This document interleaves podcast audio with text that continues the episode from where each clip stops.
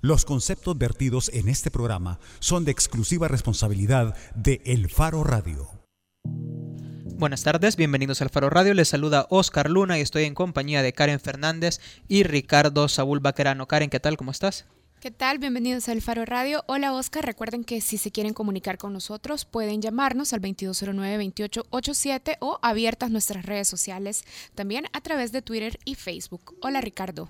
Hola Karen, hola Oscar. Nos hemos enterado hace pocos minutos de un operativo, entiendo que encabezado por la Fiscalía General de la República para proceder contra algunas de las personas vinculadas directamente con el proceso de tregua que facilitó y bueno, y que según el ex ministro de Seguridad y hoy ministro de Defensa general David Monguía Payés, él diseñó en su despacho.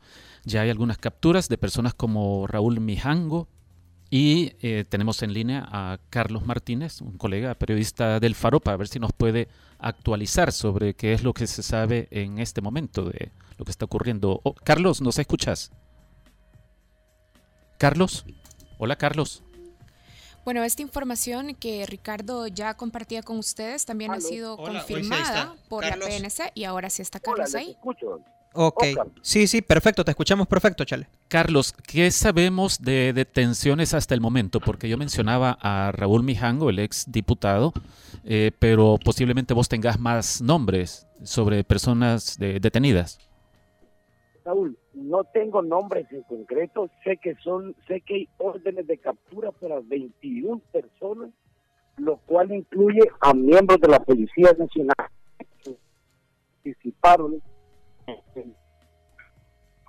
no, no, tenemos un problema de comunicación con, Carlos. Creo que él nos escucha, pero nosotros no le escuchamos, a él.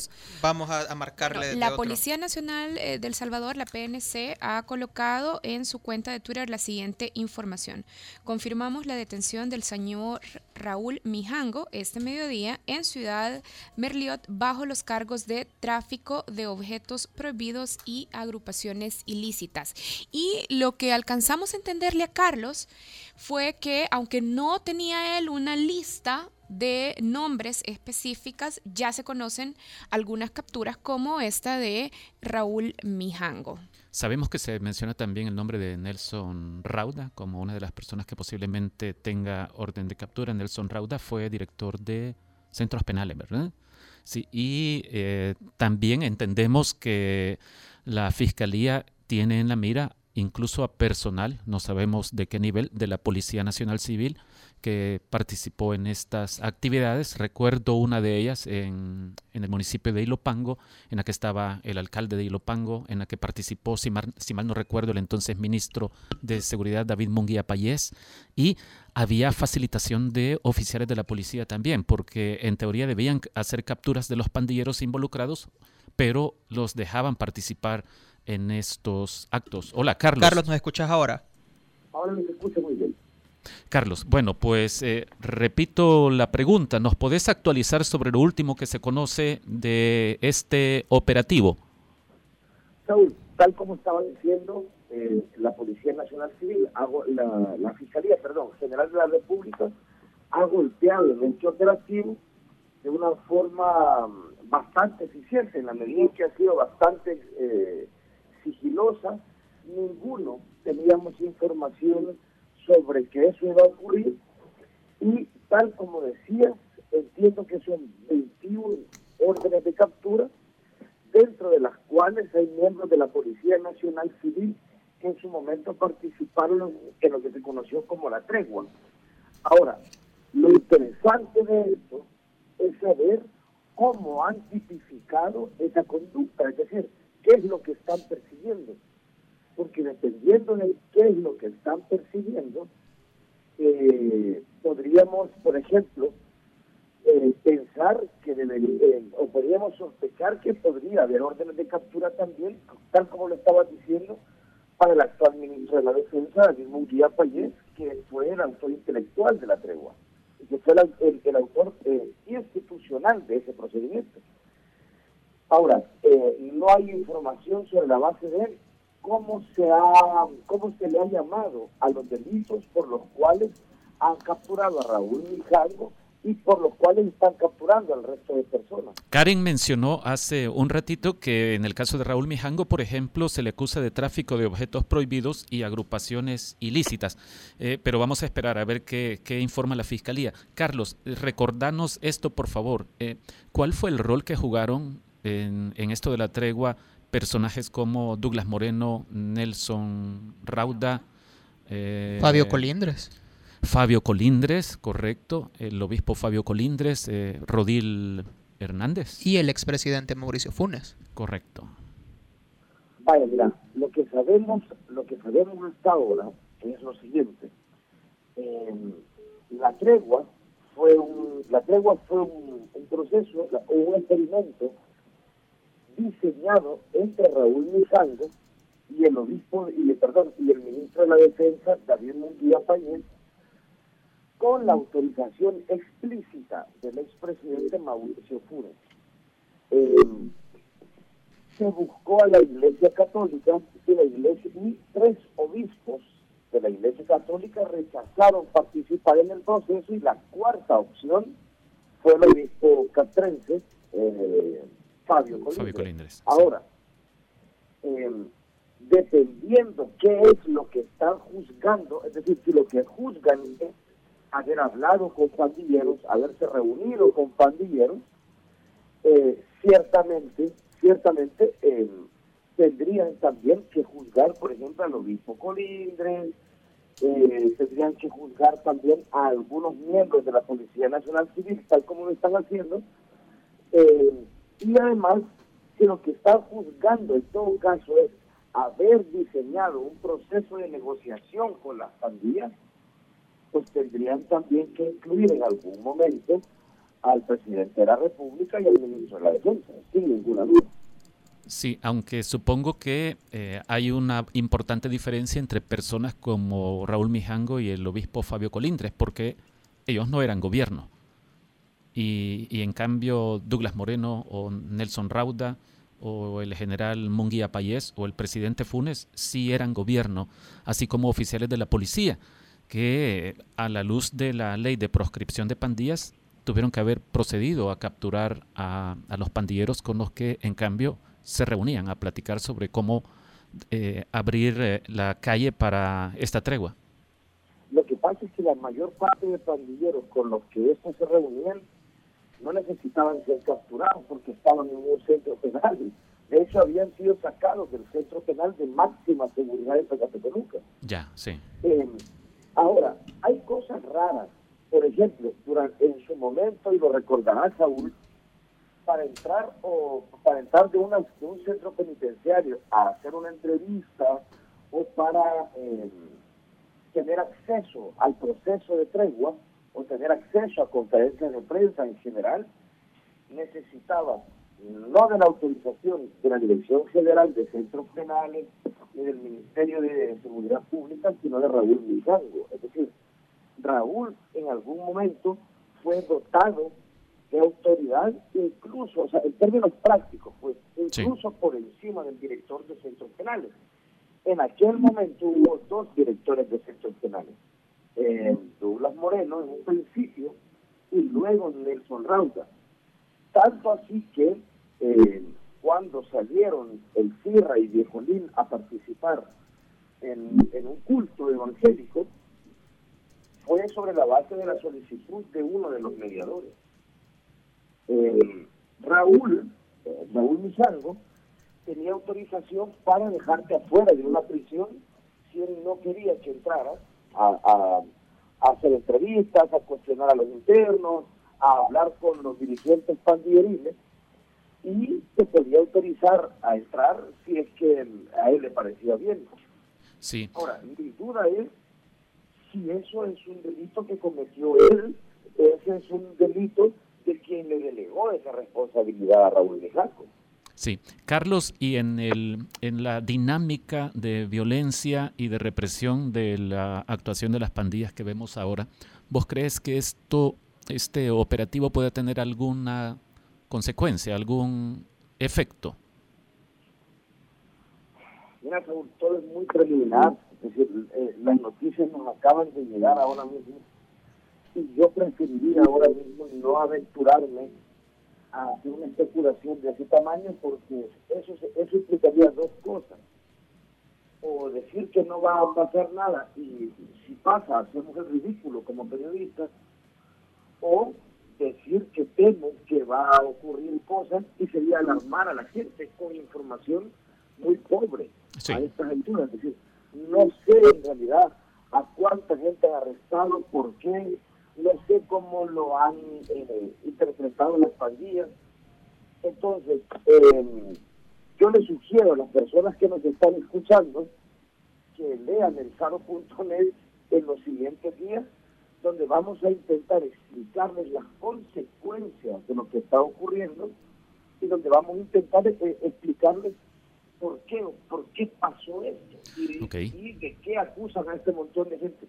Magnífico. Por el momento, Saúl, no me parece responsable aventurar ese tipo de, opiniones.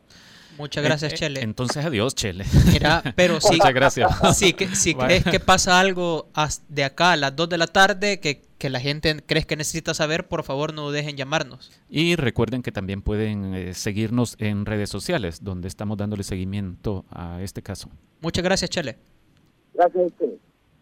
Bueno, vámonos a una pausa rápidamente. Eh, y cuando regresemos, ¿qué tenemos, Karen Fernández? Cuando regresemos vamos a estar hablando sobre el estado de las finanzas públicas en El Salvador y vamos a conversar con el economista Ricardo Castaneda del Instituto Centroamericano de Estudios Fiscales y CEFI. Ya regresamos. El Faro Radio. Hablemos de lo que no se habla. Estamos en punto 105.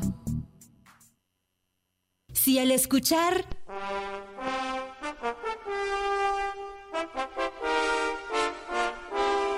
¿Recuerdas la Liga del Dragón? Tu ADN es joven adulto.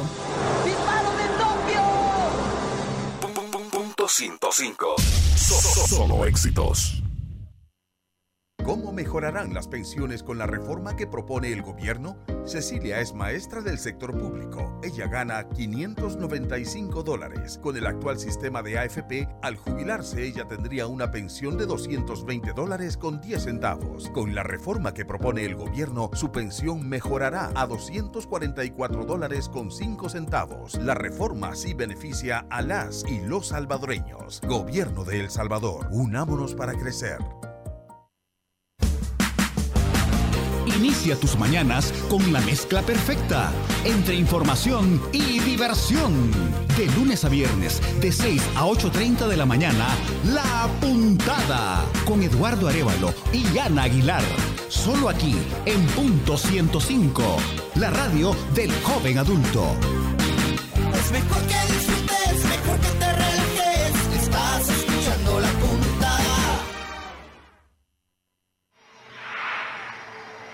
Si al escuchar... ¡Dame tu fuerza, Pegaso! ¿Recuerdas a Seiya? Tu ADN es joven adulto. Los caballeros del zodiaco. Punto 105. Solo éxitos. La portada en el Faro Radio. Estamos de regreso en el Faro Radio. Ricardo Baquerano, ¿qué tal? Pues bien, ahora eh, bueno, desde hace un buen tiempo, ya desde hace dos años, El Salvador viene discutiendo con mucha intensidad qué hacer con impuestos, qué hacer con, eh, o, dónde buscar más fondos. Deuda acumulada. Sí. Contribuciones especiales. por lo menos se ha evidenciado más, pero en realidad estos problemas, problemas como dificultades de caja chica, dificultades de iliquidez en administración pública, se arrastran desde el gobierno de Antonio Saca, cuando de repente incluso hubo que tomar medidas como reducir la canasta básica de los hospitales públicos porque eh, no había recursos. Ahora eh, está pendiente una serie de, medidas de gobierno, una serie de peticiones del gobierno a la Asamblea Legislativa, como por ejemplo los 152 millones de dólares para seguridad. Hay 900 millones de dólares también congelados en deuda en la Corte Suprema de Justicia. Eh, sabemos lo, de la, lo del sistema de pensiones también. Y la deuda acumulada de pensiones, de hecho, también. Y quisiéramos aclarar eh, el panorama financiero en el área pública de El Salvador. Por eso es que hoy tenemos en llamada telefónica a Ricardo Castaneda. Él es economista del Instituto Centroamericano de Estudios Fiscales ICEFI. Bienvenido, Ricardo. Un placer, un gusto saludarlo desde la ciudad de Guatemala. Muchas gracias, Ricardo. Karen tiene la primera pregunta que quiere despachar. Bueno, la, el ICEFI ha publicado en semanas anteriores un informe titulado Política Fiscal y Desarrollo Rural en Centroamérica. Y el informe, Ricardo, plantea que en el estado actual de la política fiscal y de las finanzas públicas de El Salvador, pero también de los otros países del CA4, Honduras, Guatemala y Nicaragua, será muy difícil revertir y terminar con la situación de pobreza en la próxima década.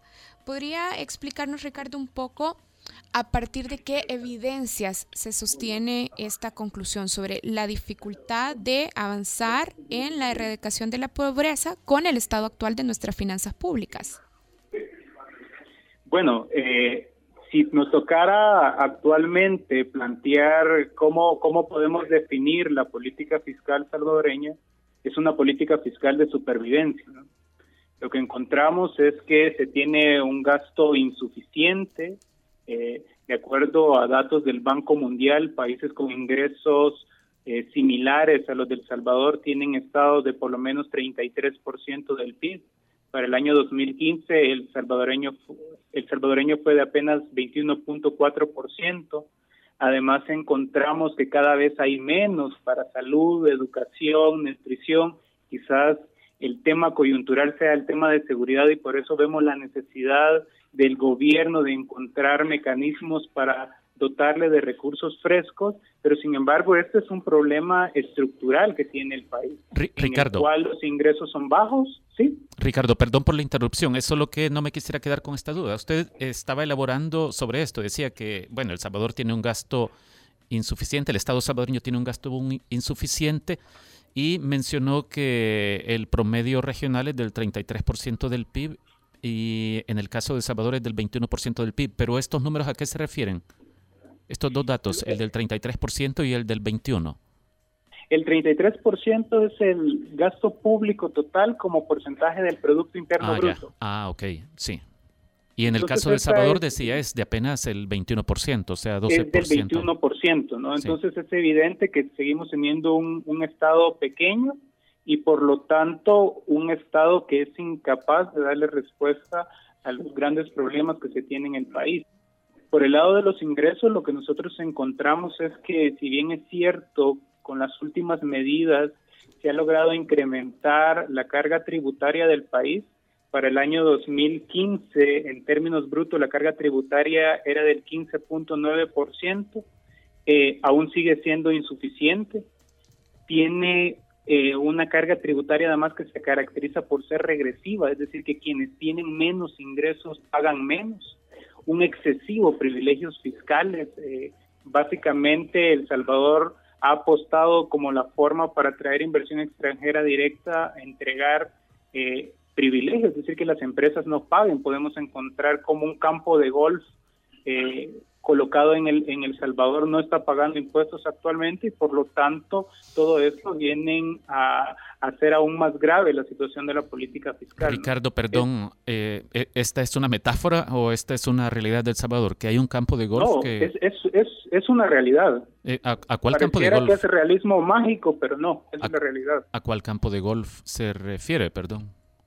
Es, fue un campo de golf que, que, se colocó hace un par de años que a través de la ley de turismo se le otorgó junto con una cervecería eh, eh, reciente que para que pudieran invertir en el país a cambio el Estado les permitió no pagar impuestos, ¿no? Se trata... Y esto se viene a sumar con los años anteriores, eh, de acuerdo a las últimas estadísticas, básicamente eh, los privilegios fiscales rondan acerca de tres puntos del PIB. Ricardo, cual este, nos demuestra que ahí se pueden encontrar recursos. Sí. ¿Este campo de golf es el campo de golf eh, del encanto? Exactamente, ese es.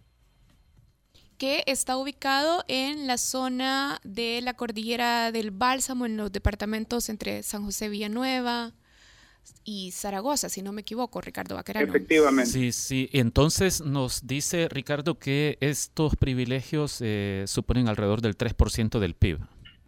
Sí, lo, lo, que sucede es que desde el punto de vista de justicia social, no es posible que todas las personas paguen sus impuestos a cabalidad mientras hayan empresas que están obteniendo buenas ganancias, buenos porcentajes de rentabilidad y el Estado les permita que no paguen sus impuestos, ¿no?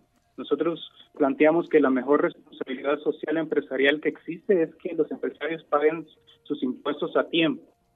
Sí, a usted Ricardo, y a propósito de esto, los Panama Papers le sugieren que los volúmenes estimados de ilusión o de evasión, posiblemente eh, lo, que, lo que vemos de las empresas offshore no caiga legalmente ni en ilusión ni en evasión, pero a usted le parece que la riqueza eh, que hay en estos países está quitándose la obligación del pago de impuestos más alta que, en un volumen más alto que el que se ha estimado hasta ahora.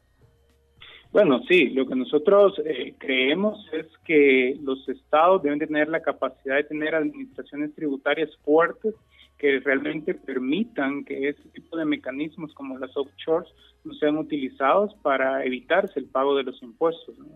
Eh, actualmente en El Salvador, de cada tres dólares que el Estado debería de recibir en concepto del IVA, solo está recibiendo dos. Eh, por lo tanto, el fortalecimiento de la administración tributaria también debe ser un elemento importante para poder hacerle llegar de nuevos recursos al Estado. Sí. Ricardo, ¿cómo se elimina o cómo se le da, mejor dicho, progresividad y se le quita regresividad a nuestra estructura tributaria? Es decir, para que ya no sean los que menos ingresos tienen aquellos que terminan pagando mucho más de lo poco que tienen que los que reciben más ingresos.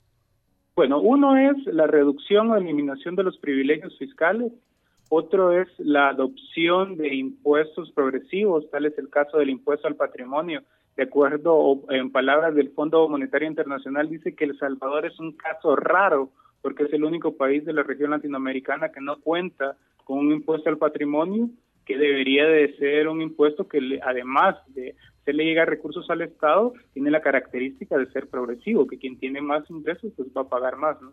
Es todo esto permitiría en buena medida transformar una actual estructura tributaria regresiva a una progresiva. Es esto que, me que acaba de mencionar me hace pensar en esta posibilidad de que la microempresa, por ejemplo, que ya está muy asfixiada y que tiene que cargar con pagos adicionales como extorsiones de las pandillas, eh, termine eh, muriéndose o ahogándose si de repente surge un impuesto al patrimonio o esta es una, una medida que se hace escalonada y que, como en el caso del impuesto sobre la renta, hay, hay sectores que, que están exentos. Efectivamente, esta es una, una medida escalonada. A la vez, hace un par de años eh, hubo una iniciativa que planteaba, por ejemplo, que se debería de empezar a pagar ese tipo de impuestos quienes tuvieran ingresos superiores al medio millón de dólares.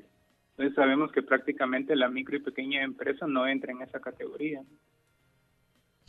Bien, Ricardo, también para hablar del estado de las finanzas públicas, quisiera preguntarle, ¿usted cree que es posible que El Salvador pueda resolver su problema acumulado de deuda de pensiones sin necesidad de echar mano de los fondos de las cuentas individuales de ahorro de pensiones, que precisamente ese es uno de los elementos fundamentales de la reforma, que para aliviar la deuda de pensiones acumulada se necesita echar mano de alguna manera del fondo de pensiones de cuenta individual.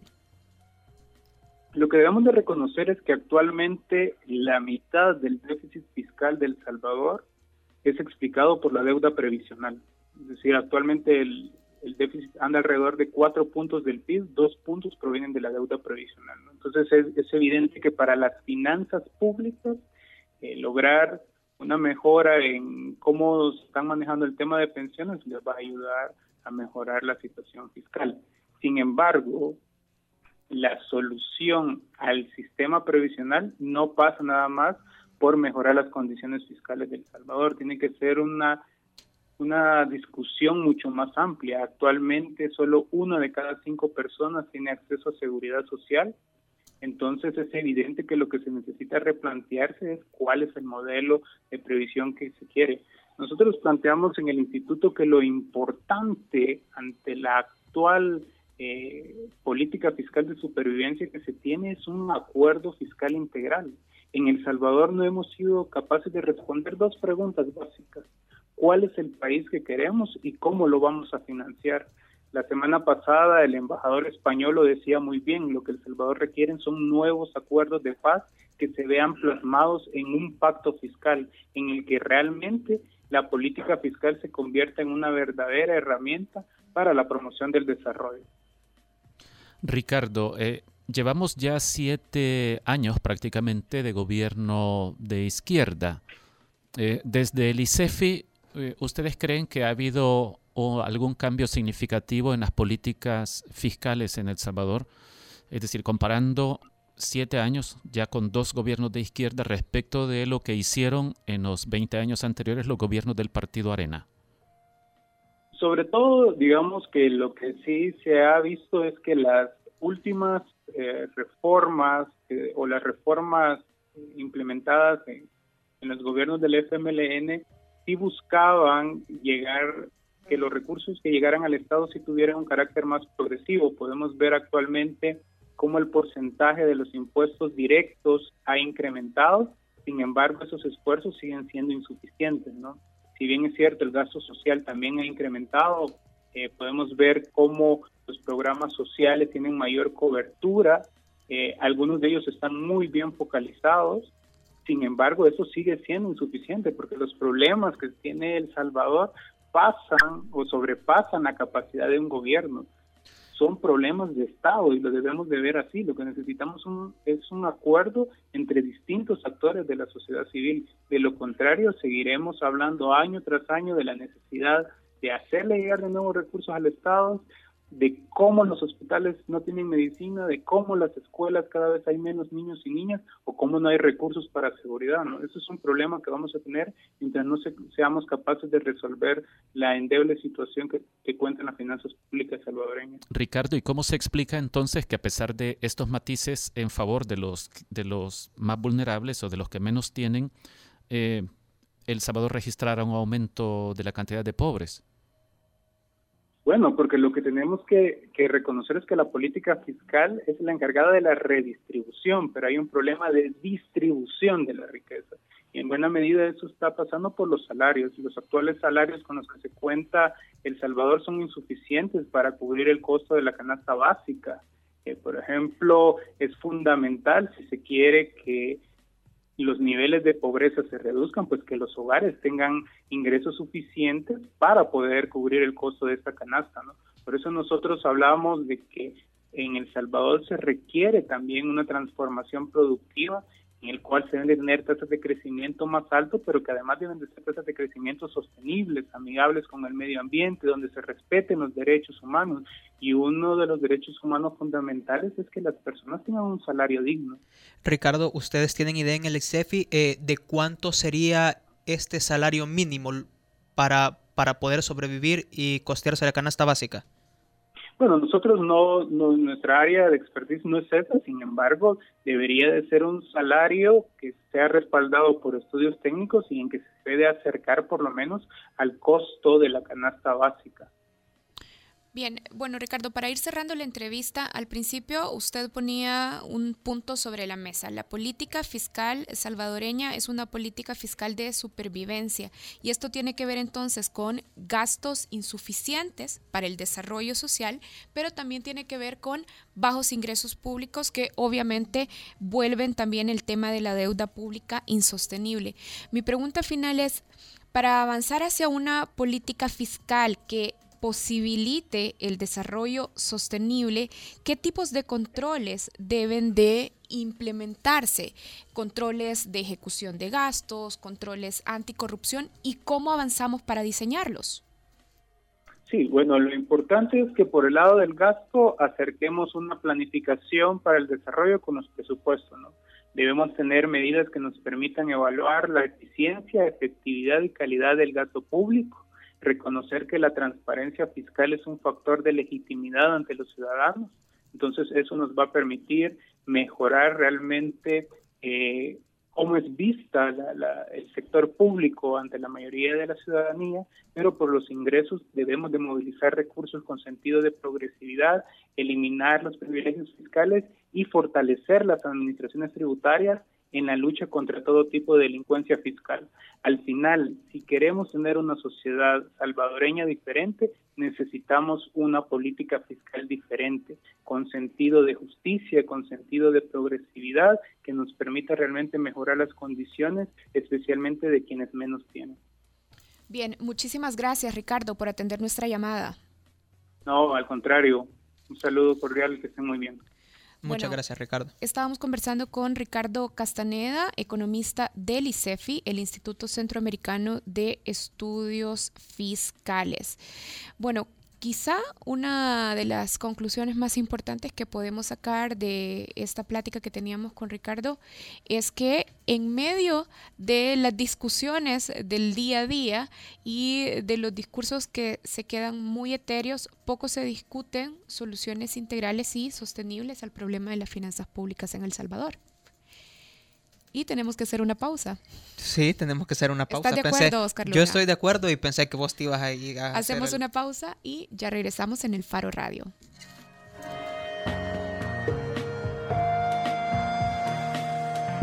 El Faro Radio. Hablemos de lo que no se habla. Estamos en punto 105. Si sabes que las ketchup son más que una salsa, tu ADN es joven adulto.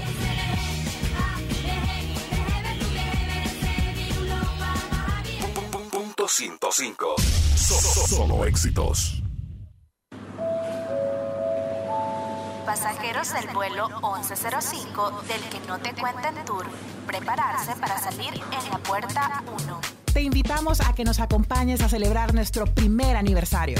Este próximo 11 de mayo de 7 a 9 de la noche en Republic. Compartiremos las historias de nuestras aventuras y prepararemos el camino para nuestros próximos destinos. No dejes de sintonizar que no te cuenten todos los miércoles a las 7 de la noche para que te enteres cómo podrás estar con nosotras. Patrocinan Republic, Two Pix, Doble Sentido, Vodka Finlandia, Monster, Opi, Protocolo y Biscuit Factory.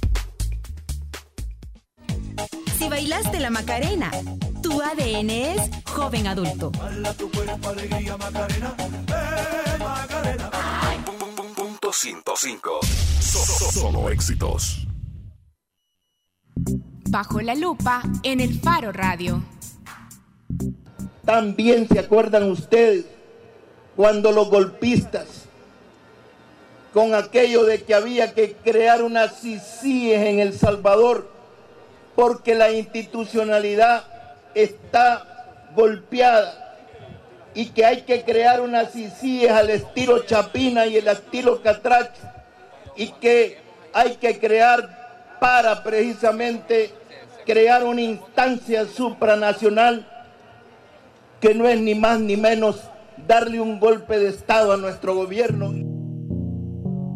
Bueno, ese era el secretario general y jefe de bancada, ¿verdad? Del FMLN. No, es, diputado, pero no es jefe de bancada. Es cierto, Norma Guevara. Es el secretario general del FMLN desde 2003. o sea, 13 años y todavía le falta. Eh, pues, ajá, ¿qué crees que diga, Oscar? Yo quiero, o sea, esto es bien fácil, Ricardo. Creo que eh, esto que dijo Medardo González en el meeting del Día del Trabajo Está el día vinculando domingo, dos cosas, ¿verdad? Si sí es con... golpe de Estado. Golpe de Estado, Entonces- golpe de Estado con esta propuesta que circula desde hace algunos años, incluso por iniciativa de la presidencia, del primer gobierno del FMLN, por iniciativa del presidente Mauricio Funes, Aunque allá por después dijo, 2010. "Huechos". Sí, cuando eh, eh, ordenó, cuando instruyó a Relaciones Exteriores para que indagara cómo se podía eventualmente construir una comisión contra la impunidad en El Salvador al estilo de la de Guatemala. Pero entonces yo, a mí lo que me, lo que me quedó en la cabeza es para la gente que no entiende, y eso quiero que nos expliques, eh, ¿por qué para Medardo A más B es igual a un golpe? O sea, ¿por qué si existe la, la CICIES que, lo va a, que va a ejercer una contraloría sobre el gobierno es igual a un golpe de Estado? Vamos a ver, primero hay que decir que estas comisiones se hacen a la medida, al gusto del cliente. Eh, es decir, esto no es una imposición de, Dios que un día eh, aparta las nubes del cielo y dice, ahorita les mando esta comisión. Eh, ni es Naciones Unidas que le impone a un Estado una comisión como esta. Aunque este tipo de organismos o de instituciones se hacen a menudo con cooperación internacional como la de Naciones Unidas, tal es el caso de, de Guatemala, es una cosa pactada, hablada y hecha a la medida, que tienen como característica fundamental respetar la institucionalidad. Eh, se ha hablado muchas veces, el mismo Medardo González y algunas personas del gobierno del FMLN han dicho muchas veces que lo que sucede es que no se puede hacer sustitución de instituciones. Para eso tenemos instituciones fuertes que nos garantizan que este país eh, vaya muy bien, como la Fiscalía General de la República, por ejemplo, y entonces no hace falta generar una nueva institucionalidad. Pero eh, lo que pasa es que esto lo dicen incluso refiriéndose a la CICIG en Guatemala, y no es cierto. La CICIG en Guatemala, la Comisión Internacional contra la Impunidad en Guatemala, lo que hace es convertirse en una especie de bastón para la Fiscalía, para el Ministerio Público guatemalteco. Se convierte en un organismo auxiliar que eh, aporta, por ejemplo, capacidad detectivesca, digamos, para ponerlo en términos sencillos, y esto ha logrado cosas tan importantes como pillar en corrupción nada menos que a un presidente Otto Pérez que desde un año antes de que se venciera el mandato de la, de la CICIG el año pasado, en abril del año pasado, ya había dicho, este país no necesita más una CICIG. Pero vino Otto Pérez y un día de abril, el 16 de abril, la CICIG destapó el caso de la línea en, en una trama de corrupción en la que él todavía no aparecía, ni la vicepresidenta Roxana Valdetti.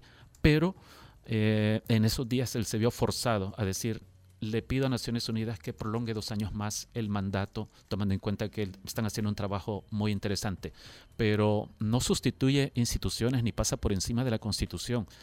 Claro, dependerá, dependerá de qué quiera un gobierno como el de El Salvador, por ejemplo, eh, que, que haga la comunidad internacional para auxiliarle en cosas en las que el país evidentemente va a la deriva. Por ejemplo, el país creo que no funciona si nos ponemos a pensar que este es el país más violento del mundo. ¿Y qué instituciones tienen que ver con el combate de la criminalidad? Esencialmente el Ejecutivo por medio de la Policía Nacional Civil, el Legislativo por medio del diseño de, leyes, tenés también al Ministerio Público, a la Fiscalía General de la República, que es la que ejerce la acción penal, y tenemos al órgano judicial. Pero con los niveles de impunidad con que vimos 2015 en materia de homicidios, por ejemplo, para hablar de la Fiscalía, la Fiscalía solo fue en 2015 capaz de enviar a juzgados el 8.8% de todos los casos de homicidios registrados en 2015, que recordemos que fue un récord de 6.653. Eh, entonces, se cae rápidamente y de forma muy fácil el discurso de que tenemos instituciones fuertes que pueden hacerse cargo. El país no funciona tampoco si nos ponemos a pensar en los casos de corrupción.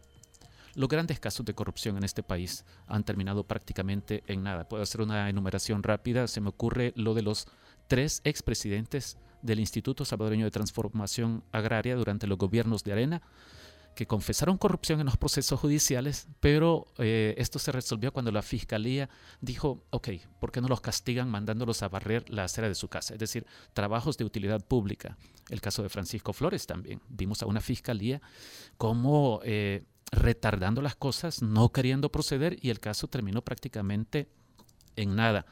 También eh, se me ocurre el caso de Diego de Holguín, la construcción del Boulevard Diego de Holguín aunque hubo una fiscalía muy estridente gritando cosas sobre esto, el caso terminó en nada. Además, hay muchas señales de que el, Estado ha sido penetrado por el crimen organizado desde hace tiempo. Tenemos a un exdiputado, William Eliu Martínez, preso en Estados Unidos por narcotráfico. Y hemos visto más recientemente los casos del exdiputado del PCN, Wilber Rivera Monge, y del alcalde del partido Gana, eh, un alcalde condenado por, por narcotráfico. Y uno se pregunta si las instituciones que tenemos no dan confianza como para creer que, que si hay por lo menos buena voluntad. Hemos publicado en el Faro sobre los vínculos eh, empresariales entre el vicepresidente, nada menos que el vicepresidente, que muchas veces ejerce como presidente cuando el presidente Sánchez Serén tiene que ir a tratamiento de salud, Y un empresario, José Adán Salazar, aquí en Estados Unidos, a quien o el presidente Obama, la Casa Blanca, eh, calificaron como capo internacional de la droga. Y la reacción es de desdén de parte de los dirigentes del partido y del gobierno también, que salen diciendo cosas como, pero solo ha tenido tres o cuatro negocios con, con ese señor, o esta es una operación política de los periodistas. Entonces, una CICIES supondría la posibilidad de un golpe de Estado o quienes promueven eh, que se cree una CICIES en El Salvador eh, supone un golpe de Estado porque esto ataca al poder que ejerce el gobierno, al poder que el pueblo ha delegado en nuestros gobernantes. No.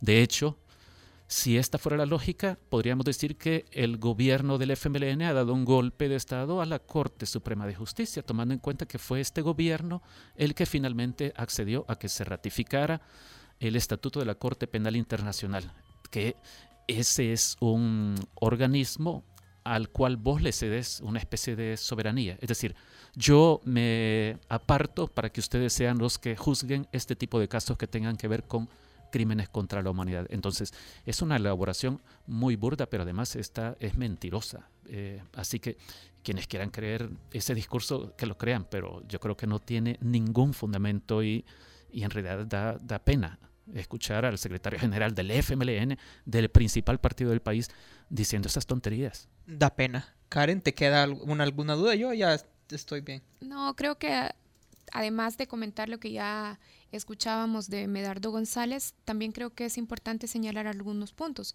A partir de esa inferencia tan absurda y lejana y tan forzada al final, cabe incluso pensar que Medardo González, en el caso de Otto Pérez y Roxana Valdetti, presidente y vicepresidenta de Guatemala, eh, piensa Medardo González que al final la actuación y la investigación fue un golpe de Estado y no un proceso judicial para descubrir y perseguir una red de corrupción. Exactamente. siguiendo esa lógica, eso, eso es, Karen. O sea, lo que se lee es que Medardo González dice, miren, lo que ha hecho la CICIG en Guatemala es dar un golpe de Estado a un gobierno que en realidad no tenía nada que esconder. Sí. Y además, esas declaraciones creo que nuevamente dejan a la luz a un instituto político, al FMLN, incapaz de dejar a un lado su interés por autoconservar el poder y autopreservar toda la escala de privilegios y de incentivos selectivos que han ganado estando en el gobierno y de no discutir sin pasiones y sin discursos llenos de mentiras, un problema muy grave para El Salvador, como es el problema de la impunidad. Sí, la verdad es que es una vergüenza estar escuchando este tipo de discursos. Y el problema es que mucha gente puede que crea eh, esas palabras y que eso supondría un golpe de Estado, pero nada que ver. Yo creo que los guatemaltecos en general estarán muy agradecidos con lo que ha hecho la CICIG en Guatemala. La verdad es que ya quisiéramos nosotros una comisión con las agallas como las de la CICIG aquí en El Salvador. Que por lo menos se sentaran las bases para que los funcionarios públicos teman de alguna manera manipular reglas, manipular fondos, mentir en sus documentos, por ejemplo, que por lo menos tengan miedo de que van a ser investigados y que van a recibir penas realmente que los disuadan de la corrupción. Siento que me va a caer mi pencaso porque la, la, vi así como bien y se venía acercando a mí, pensé que ya me iba a pegar en la cara. Es que hay que ser muy, muy cara dura para salir a decir eso en un país, en el país más violento del mundo y en el que tenés a una sólida institución como la Fiscalía General de la República que solo logra llevar a tribunales el 8.8% de los homicidios ocurridos en un año. Mira, ya sé que ya nos vamos a la pausa, Luna, pero creo que también es importante que cuando recibimos estos discursos, de verdad hagamos un ejercicio de cuestionar y de no seguir pensamiento unidireccional, sino de verdad de criticar y de preguntarnos para llegar a nuestras propias conclusiones y no nada más repetir lo que dice el líder de este u otro partido. Yo creo que la mayoría de gente que estaba ahí seguramente pensó y cuestionó lo que decían. Nah, mentira. Aquí hay eh, alguien que ha estado asintiendo eh, a varias de las cosas que hemos estado diciendo aquí en cabina. Presentarnos la... Ah, Karen Fernández. ¿Quién viene en el siguiente bloque? Está con nosotros esta periodista viajera María Luz Noches. Hola Malu, ¿cómo estás? Hola, buenas tardes. Qué gusto estar de vuelta por aquí. Gracias. Contanos, Gracias. antes de ir a la pausa, ¿de qué hablaremos en el próximo bloque? Vamos a hablar de las razones que da la Secretaría de Cultura para que se haya cancelado la inauguración de la última cena Alegorías Religiosas eh, que se iba a realizar el jueves pasado en la Sala Nacional de Exposiciones. Y tendremos a uno de los ofendidos, ¿verdad? Sí, a Antonio Bonilla. Magnífico. Ya Ya regresamos.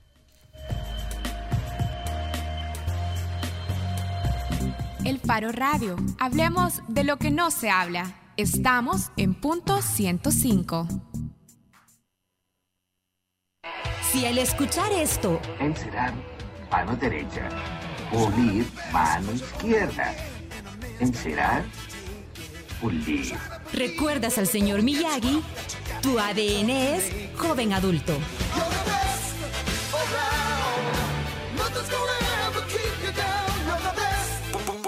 105. So- so- Solo éxitos. Porque todos estamos hechos de canciones y vibraciones. No te pierdas todos los viernes, desde las 7 de la noche, Hechos de Música, con Carlos Galicia.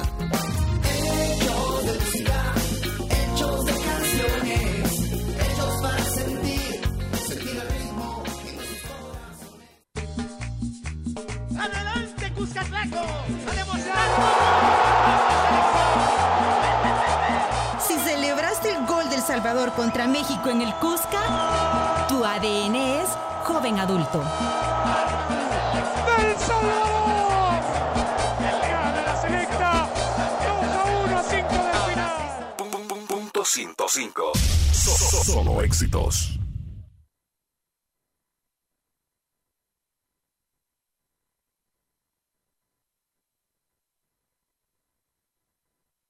La contraportada en el Faro Radio. Se durmió Adidas en los controles. Vaya, eh, ahorita en la contraportada, Malu bien lo anunciaba hace un par de minutos. eh, Malu, el jueves te tuvimos aquí en una llamada en el Faro Radio. Y para quien no nos escuchó, contanos más o menos cuál es el meollo de este asunto y qué ha cambiado del jueves para acá. Solo permitime, Oscar. Yo te y permito. perdón, Malu, hacer así un, un pequeño preámbulo. Lo que ocurrió el- la semana pasada fue que el miércoles 27, El miércoles martes. 27, Bueno, el miércoles se va a conocer, el martes. el miércoles 27 nos enteramos, digamos que se enteró el público o los salvadoreños nos enteramos de, de la suspensión de una exposición en la Sala Nacional de Exposiciones en el Parque Cuscatlán. Se trataba de algo titulado La Última Cena, Alegorías Religiosas, en la que se incluía eh, la exhibición de siete obras de siete pintores salvadoreños. Y ese, ese día, el miércoles, eh, supimos de una denuncia de censura por parte de la Secretaría de Cultura, por lo menos así lo interpretaron los expositores, y en los días posteriores finalmente logramos obtener un pronunciamiento de la Secretaría de Cultura que ha dicho algo así como que repentinamente se enteraron de que había necesidad de hacer algunas reparaciones porque había filtración de agua o no sé qué cosa. Sí. Así es, ¿verdad, Malu? Así en es, resumidas este, cuentas. Ayer se publicó un comunicado bien extraño porque se publicó ayer, pero tenía fecha 30 de abril. eh, que Ayer- decía que ayer, ayer fue 2 dos. y 30 fue El sábado. Treinta fue sábado. Ajá, pero O sea que trabajaron el sábado. No creo. En la pero- Secretaría de Cultura. es decir, hay, hay gente que trabaja, pero ese no es el punto. La cosa es que este, en el que reafirmaban que todo obedeció a la reparación por fugas, por fugas, perdón, por filtraciones de, de agua lluvia en la sala nacional eh, y que desde el 29 se empezaron a hacer los trabajos por los que tuvo que cancelarse la inauguración del 28. Dicen ellos cuando se percataron de que había filtración de No agua. dan fecha, pero eh, yo hablé ayer con el director de artes. Fue una conversación bien extraña porque ¿Quién le es el llamé director de artes? Augusto Crespín. Ah.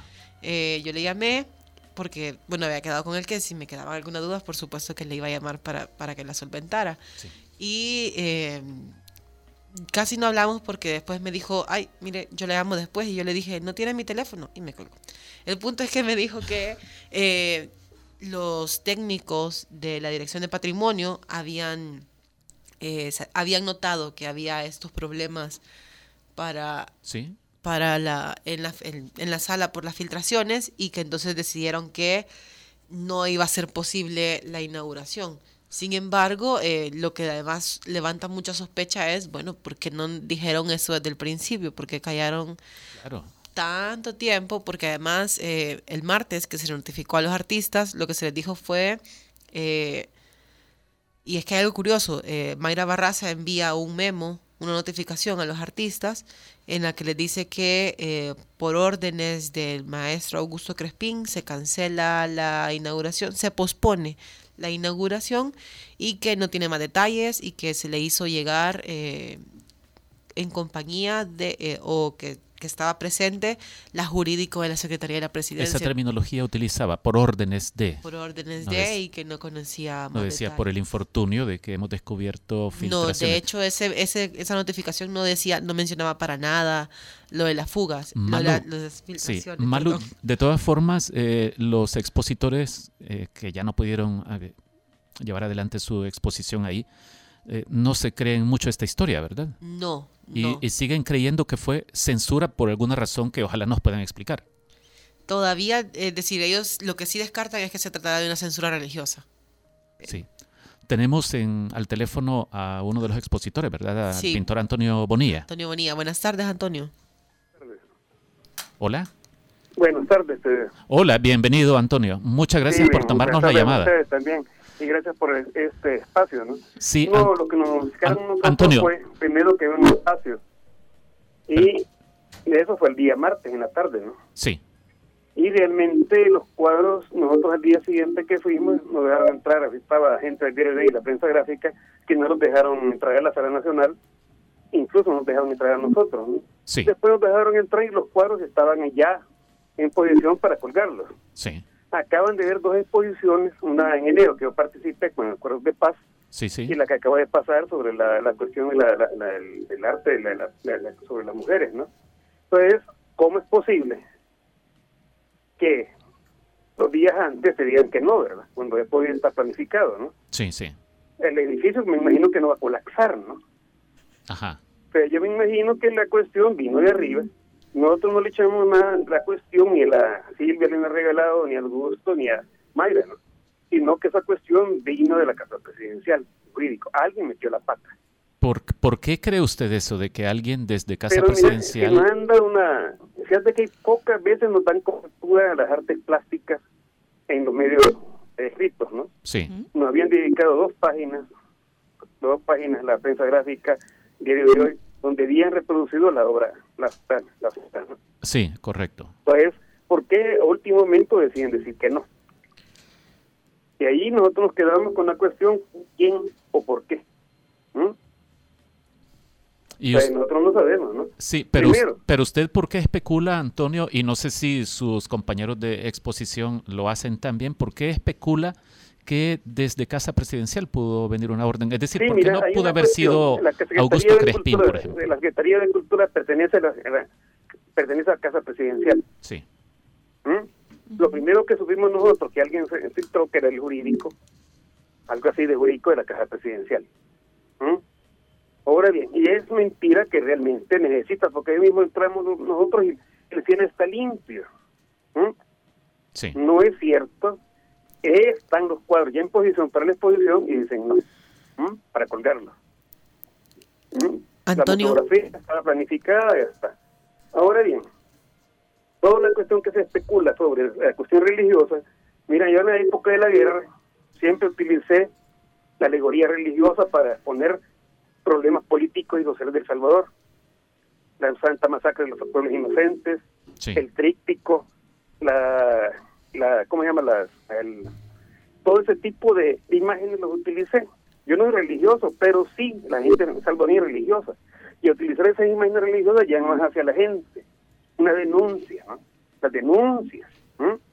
En la época de la guerra yo las utilicé, pero en este momento que nosotros decidimos hacer, que Gerardo Martínez nos convoca para hacer hace dos años o más la cuestión esta de la de la cena, la cena, ¿no?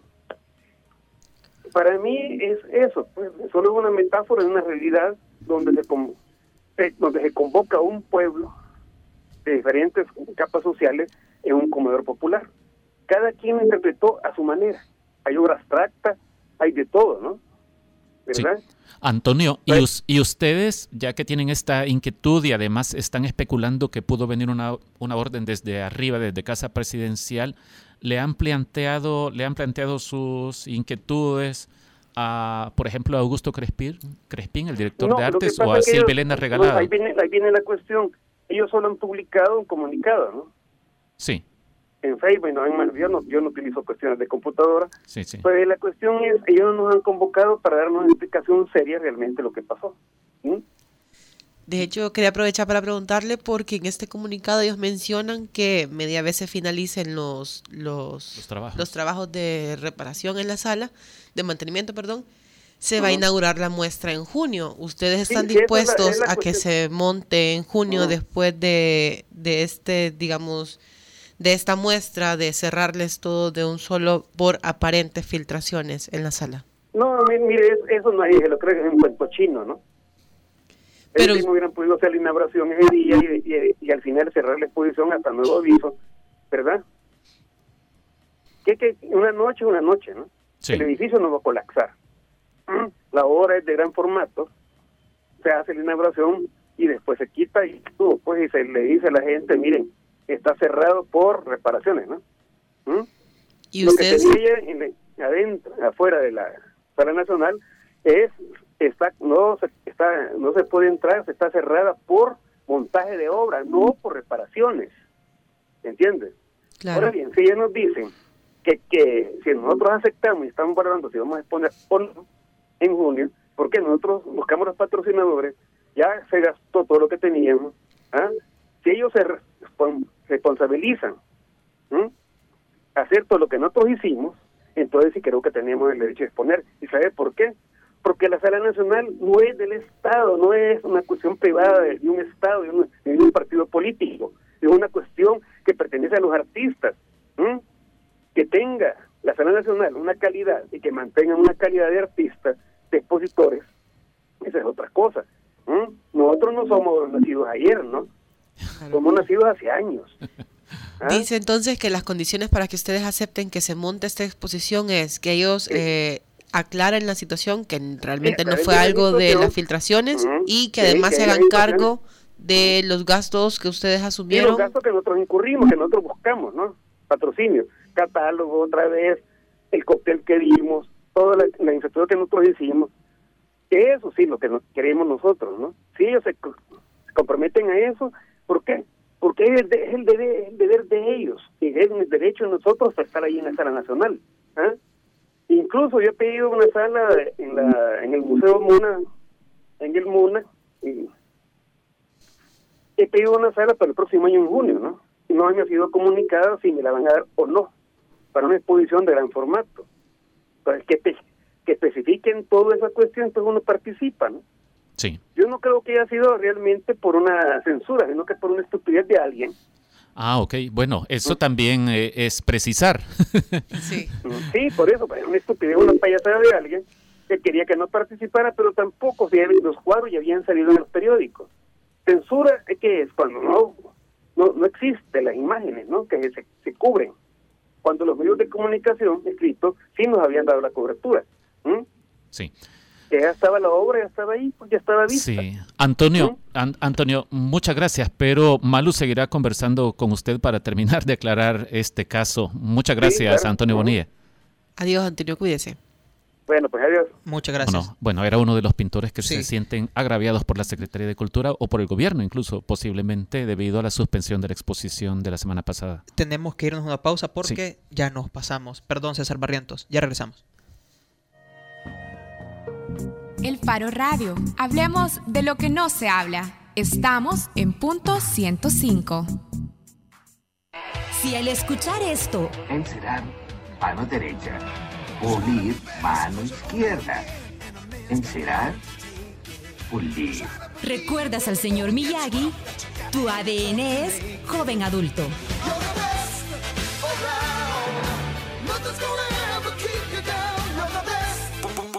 105. So- so- Solo éxitos. Todos queremos un mejor El Salvador, pero haciendo lo mismo, todo seguirá igual. Porque queremos grandes cambios, decidimos hacer las reformas que el país necesita. Hemos creado programas que harán crecer a nuestra sociedad, Potenciando el futuro de niñas y niños. brindando oportunidades para nuestros jóvenes. Le apostamos a industrias donde habían imposibles.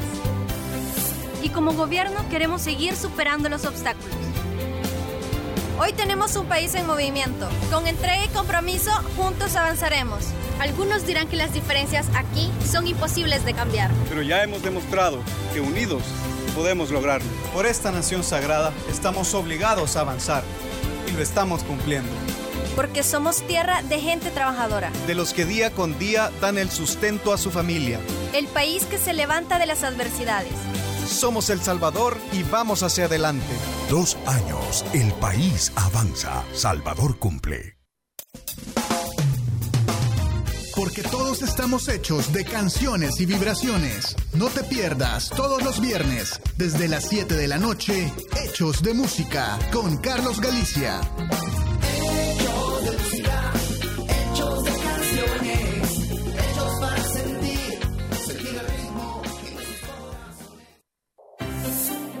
Todos queremos un mejor El Salvador, pero haciendo lo mismo, todo seguirá igual.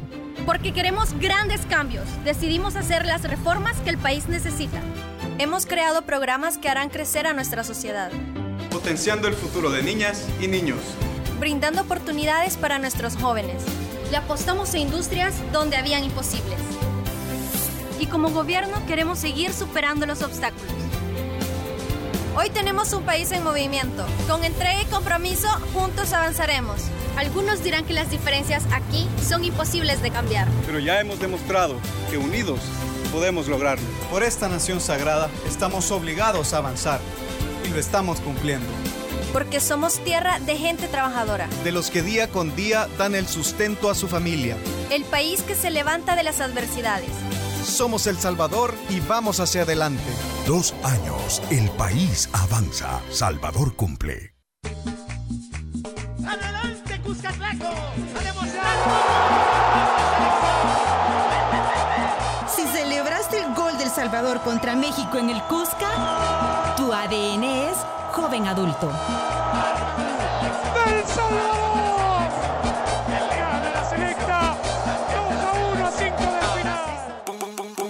106.5. So, solo éxitos.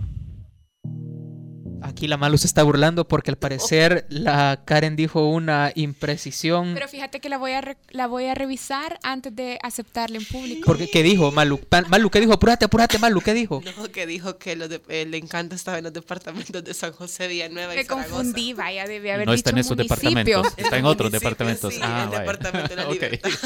Ey, Luna, No me- ¿ves, fíjate que no me di cuenta. después te haces mala fama? Mira, sí, rápido, rápido, Karen. ¿Qué- Por eso después te haces mala Rápido. fama.